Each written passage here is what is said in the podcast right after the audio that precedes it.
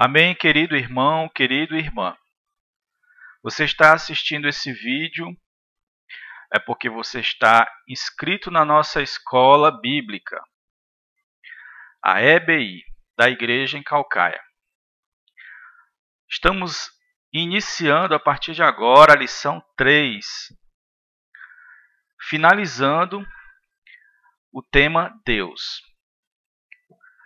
A primeira foi a primeira lição, a qual o tema era Deus, parte 1, era Deus é eterno. A lição 2 é os atributos divinos. E a 3 é Deus é espírito. Você, ao final dessa apresentação, faça um pequeno teste, faça responda as perguntinhas para você provar para você mesmo que você ganhou e também para você exercitar mais ainda, né, o que você ganhou. É...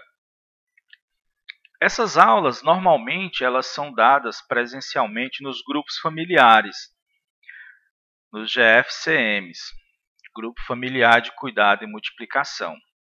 Esses grupos têm uma, um dia específico para estudar as lições. E essas lições são ali lidas, debatidas, meditadas, né, tudo no espírito. Mas também elas estão gravadas em vídeo e, e em áudio para você que não pôde participar dessa reunião por causa do tempo, ocorreu algum imprevisto, você poder recuperar a aula. Mas no final, todos, independente de assistir online ou presencial, tem sua, o seu login nessa plataforma para fazer a provinha, para estar tá registrando as suas notinhas. Para no final desse primeiro volume, nós fazermos uma entrega simbólica de um certificado. Esse curso, Fundamentos da Fé Cristã, tem três volumes. É, o volume 1 um é esse, Fundamentos da Fé Cristã. Vai ter o volume 2, que é um pouco mais avançado, um intermediário, aliás, o volume 3 mais avançado, e o volume 4 já vai ser formando líderes para que o Senhor possa usar mais ainda. Então vamos começar. Ah, antes de tudo, o áudio ele está nessa nessa página, né? Você logo abaixo do vídeo, você pode ouvir ele e fechar a tela do seu smartphone, se você quiser. Se você preferir, você pode assistir o vídeo como você está fazendo. Talvez esteja fazendo agora. Ele, esse, o, vi, o áudio, o vídeo está no YouTube, o áudio está na nossa, no nosso canal de podcast, certo? Chamado EBI. Podcast é interessante porque você pode baixar o áudio e ouvir onde você quiser, sem internet. Depois que baixou, então aconselho a você instalar um aplicativo, o aplicativo Castbox e procurar o canal EBI, Escola Bíblica da Igreja. O lugar, antes de tudo, né? Falar que Deus é espírito, né? O tema é Deus é espírito temos que falar sobre João 4:24. É a primeira vez que é falado Deus é espírito. Vamos ler João 4:24. Foi um episódio, né, que Jesus se encontrou com uma mulher, mulher samaritana, e ela perguntou onde se deveria adorar se era como os judeus acreditavam em Jerusalém ou se é como os samaritanos acreditavam em Samaria, no monte. Jesus disse: Deus é espírito. E importa que os seus adoradores o adorem em espírito e em verdade. Que é a temática dessa lição. Deus é espírito. A única forma de adorar Deus é no espírito humano. Deus criou o espírito do homem exatamente porque Deus é espírito. Nosso corpo, nós tocamos as coisas físicas e materiais, sentimos, temos sensações. Sensações essas que são transmitidas para a nossa alma, onde está o nosso, o nosso, a nossa mente, onde está a nossa vontade, a nossa emoção. E o espírito, para tocar as coisas espirituais. Existe um mundo espiritual, invisível aos olhos humanos, por ser invisível, muitos não creem nele, pois têm um conceito errado acerca dele. Normalmente nós confiamos naquilo que é visível e apalpável, porque passamos a nossa vida toda assim. Mas eu quero deixar bem claro para os irmãos, para você, existe um mundo espiritual. Se Deus pudesse abrir seus olhos para o mundo espiritual agora, você veria muitas coisas. Você veria muitos espíritos. Mas só um é o espírito que pode habitar no homem e fazer parte do homem, trazendo para ele paz e alegria. É o espírito de Deus. E o Senhor nos chama constantemente para sair desse mundo físico e entrar nesse mundo espiritual. Queria ler com vocês 2 Coríntios 5, versículo 7. é, visto que não andamos, é, visto que andamos por fé e não pelo que vemos. Né? O andar aqui significa viver. Nós vivemos, nós cristãos, filhos de Deus, vivemos por fé, acreditando no que a palavra diz, e não tão somente pelo que vemos. Senhor Jesus, vamos avançar mais um pouco e falar sobre nada pode substituir Deus em nossa vida. Vamos ler Êxodo, capítulo 20, versículo 16. Aliás, 16 não, perdão, do 1 ao 6. Então falou Deus a é, todas essas palavras: Eu sou o Senhor, teu Deus, que te tirei da terra do Egito, da casa da servidão. Não terás outros deuses diante de mim. Não farás para ti imagem de escultura, nem semelhança alguma do que há em cima nos céus, nem embaixo na terra, nem nas águas debaixo da terra. Não as adorarás, nem lhes darás culto, porque eu sou o Senhor, teu Deus, Deus zeloso, que visito a iniquidade dos pais nos filhos até a terceira e quarta geração daqueles que me aborrecem. Você viu aqui a palavra zeloso? Zeloso quer dizer ciumento. Deus não tolera ser substituído por nada, nenhum tipo de ídolo. Ídolo é exatamente o que substitui Deus em nossa vida. Existe uma tendência de nós que não somos acostumados com o mundo espiritual a procurar firmeza nas coisas físicas, procurar crer nas coisas físicas, procurar se apoiar nas coisas físicas. Se fizermos isso além além da confiança em Deus, estamos sendo idólatras. Ídolos podem ser pessoas. Você passa a amar mais pessoas do que Deus. Você é capaz de fazer é, descumprir a vontade de Deus por causa de uma pessoa. Pode ser coisas. Você ama muito uma coisa e, e faz o inverso da vontade de Deus, da palavra de Deus por causa daquilo.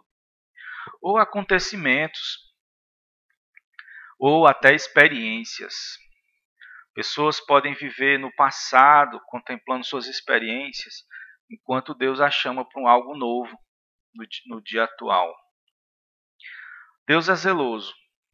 Ele não gosta que nada o substitua. E por, pelo fato de você agora pertencer a ele, e ele ser ciumento, ele vai fazer de tudo para não perder você. Aqui nós vemos que o povo de Israel fez é, imagens, né? A primeira noção de ídolos que temos é de imagens, mas pode ser qualquer outra coisa, certo? Temos uma tendência natural a isso porque Deus é espírito e nós temos, é, para nós parece ser mais fácil procurar coisas físicas, pessoas. Mas saiba que existe um mundo espiritual, a qual a Bíblia nos ajuda a perceber, a ver. Ninguém jamais viu Deus. Vamos ver Deuteronômio, capítulo 4,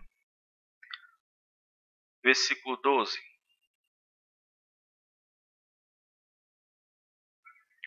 Então o Senhor falou, vos falou do meio do fogo.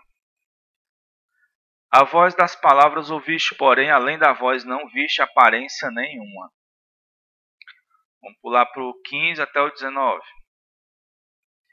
Guardai-vos, pois, cuidadosamente a vossa alma, pois aparência nenhuma viste no dia em que o Senhor, vosso Deus, vos, vos falou em Horebe, no meio do fogo, para que não vos corrompais e vos façais alguma imagem esculpida na forma de ídolo semelhante a homem ou de mulher, semelhança de algum animal que há na terra, semelhança de algum volátil que voa pelos céus, semelhança de algum animal que rasteja sobre a terra, semelhança de algum peixe que há nas águas debaixo da terra.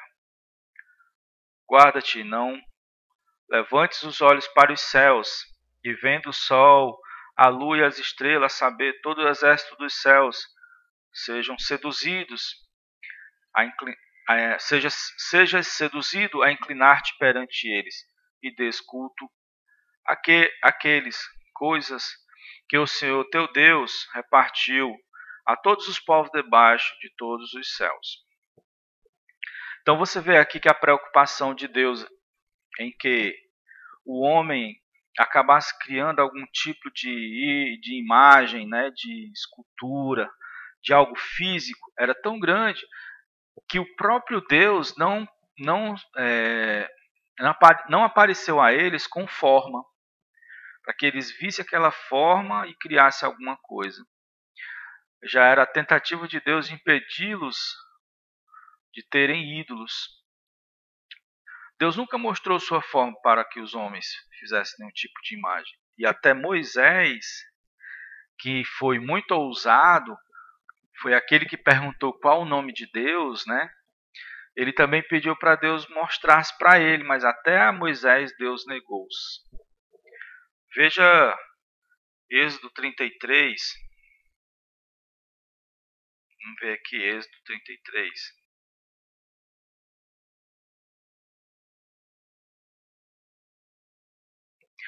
Versículo 18, depois o 20. Então lhes disse: Rogo-te que me mostre a tua glória.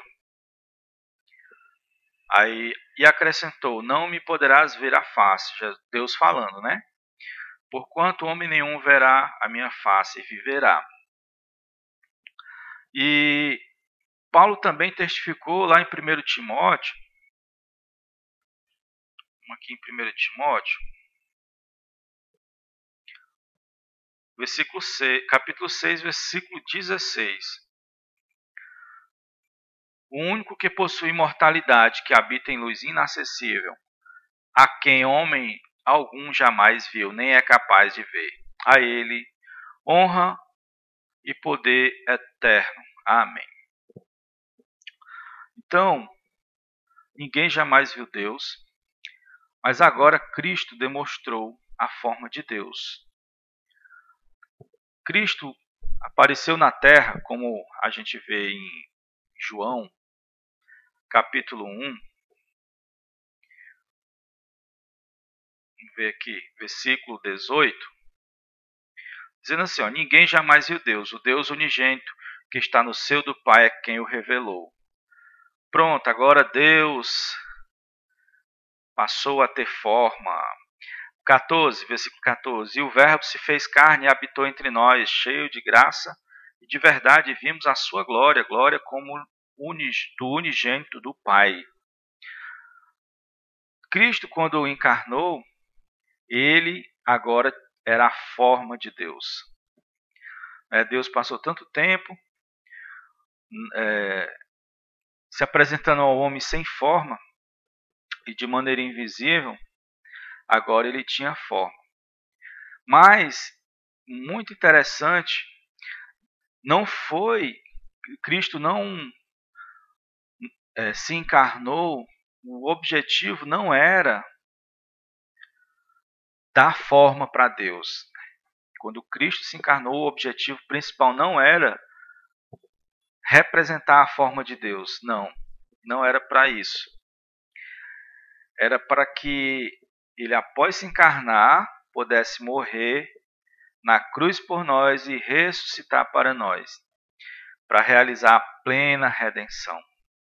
Muito interessante, né? Deus teve uma forma física por um intervalo muito pequeno de tempo somente para isso. Porque, de acordo com 1 Coríntios, capítulo 15, versículo 45, no finalzinho, a parte B, diz assim: O último Adão, porém, é espírito vivificante, se referindo ao Senhor. E também em, em Corinto, uh, deixa eu ver aqui, 2 Coríntios, capítulo 3, versículo 18, diz assim, ó, e todos nós, uh, não, é o 17, ora, o Senhor é o Espírito, e onde há o Espírito do Senhor, aí há liberdade.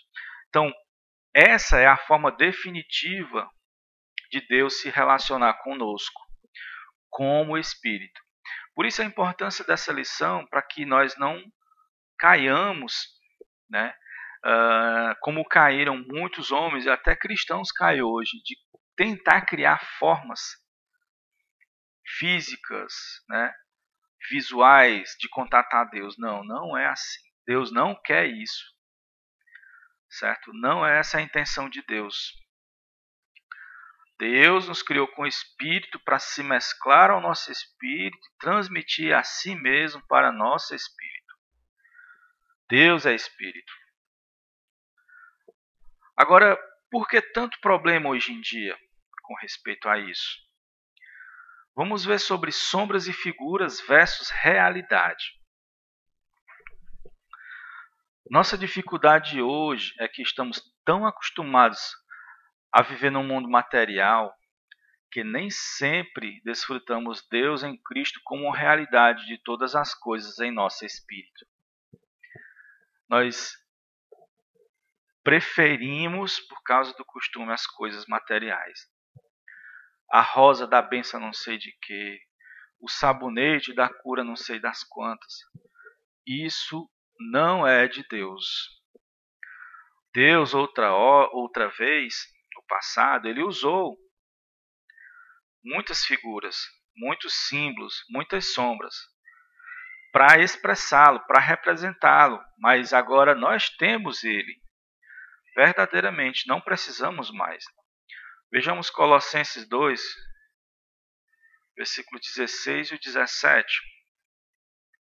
Ninguém, pois, vos julgue por causa de comida e bebida, ou de festa, ou lua nova, ou sábados, porque tudo isso tem sido sombra das coisas que haviam de vir porém o corpo é de Cristo. Então, Paulo está falando que hoje não precisamos mais usar sombras e figuras do Velho Testamento. Hoje temos a realidade. Agora, a questão é que essa realidade é espiritual. Precisamos do nosso espírito. Deus ele usou vários símbolos e figuras no Velho Testamento para relacionar-se com o seu povo. E um dos principais mais conhecido eram os sacrifícios de animais, para que o povo pudesse se aproximar de Deus, contatar Deus. Mas hoje, né, Cristo é esse sacrifício. Foi o João Batista que, quando viu Jesus, afirmou ali no João 1, capítulo 1, aliás, João capítulo 1, versículo 29, ele olhou para Jesus e disse: Eis o Cordeiro de Deus que tira o pecado do mundo. Na mente dele foi fácil, porque ele teve revelação de Deus, João Batista. Mas para os outros judeus não foi fácil. Eles estavam muito apegados a todos aqueles rituais, práticas, coisas, sombras, símbolos. Muitos nem perceberam, mas João percebeu que ali era o verdadeiro cordeiro. Não precisa mais matar animais. Não precisa mais fazer circuncisão. A cruz de Cristo é a circuncisão que destrói a carne. Né? Não precisa mais óleo sagrado, óleo santo. O Espírito de Deus nos unge hoje. Não precisamos mais ir seguir a lei é, com respeito à adoração. Segundo essa lei, teríamos que ir lá para Jerusalém, porque a lei dizia que só podia adorar no, no templo. Agora o templo nem existe mais, foi destruído. Cristo é tão grandioso que precisou de muitos símbolos e figuras para representá-lo. E uma das representações de Cristo é a questão da casa, né, do templo. Vamos ler Salmo 90, Salmo 9, aliás, versículo 1.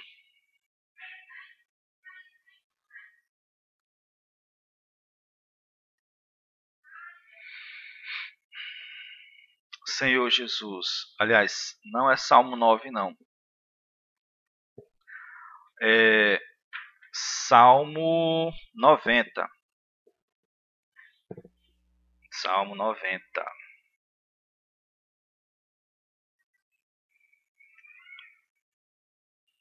Versículo 1. Senhor, tu tens sido nosso refúgio de geração em geração. A palavra refúgio quer dizer casa, nosso aconchego. Deus é a nossa casa. Certo? Deus é, é nosso amparo, Deus é o lugar da nossa paz, do nosso sossego. Nossa dificuldade hoje é esta. Muito acostumado ao mundo físico, não tocamos no mundo material. Mas é possível se lermos a Bíblia, se buscarmos é, é, a palavra de Deus, nosso espírito vai ser fortalecido e nós vamos ter realidade. Nós nos preocupamos mais com as necessidades físicas do que com as necessidades espirituais, por causa dessa tendência natural. Ainda buscamos paz em muitas outras coisas em vez de Cristo.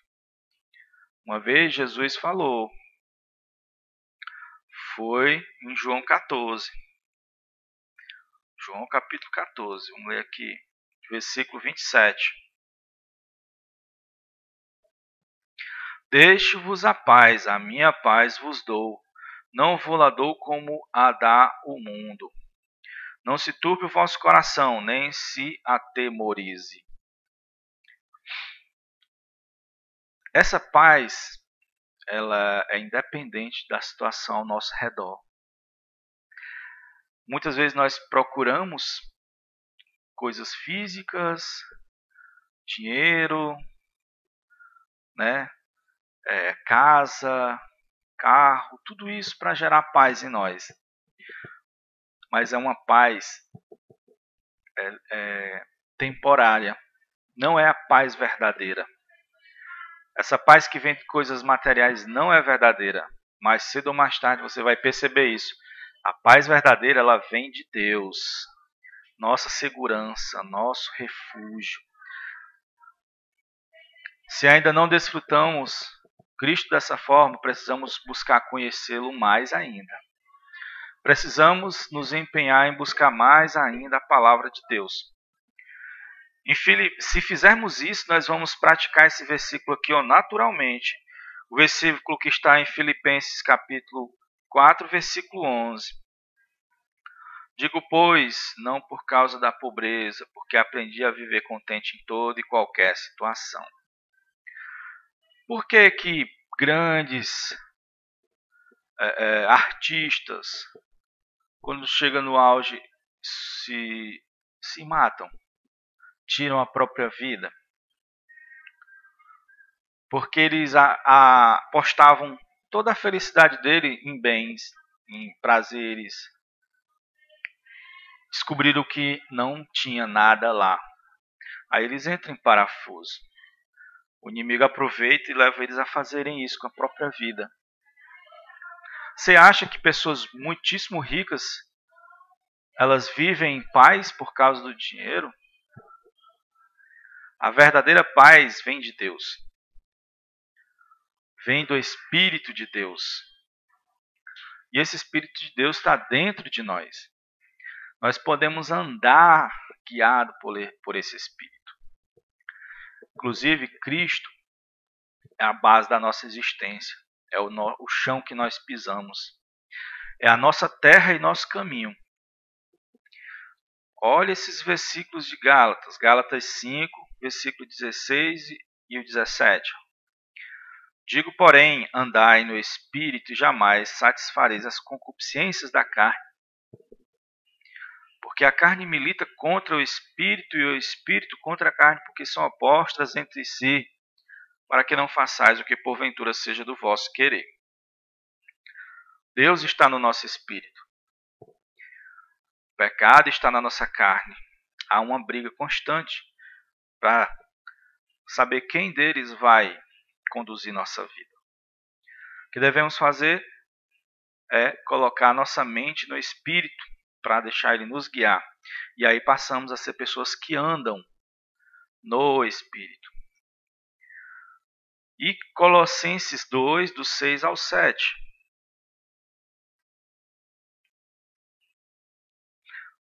Ora, como recebeste Cristo Jesus, o Senhor, assim andai nele, nele radicado e edificados, confirmados na fé, tal como foste instruídos, crescendo em ações de graça. Olha que coisa maravilhosa.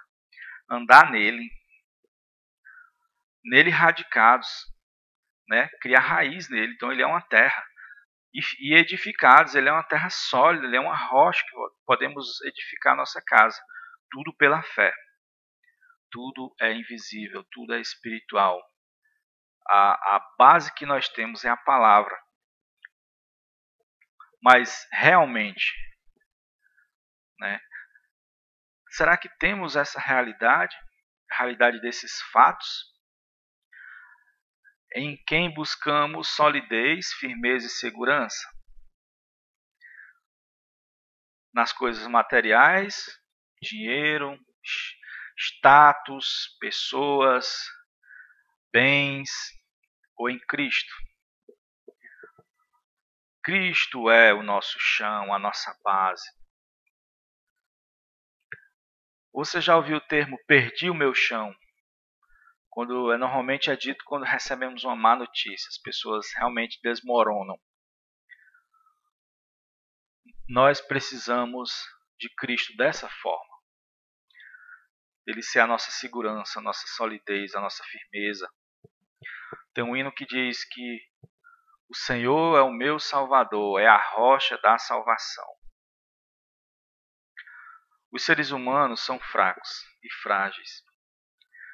E por causa disso eles buscam segurança, solidez e firmeza em muitas coisas, mas caem no erro de buscar em coisas físicas e todos se decepcionam.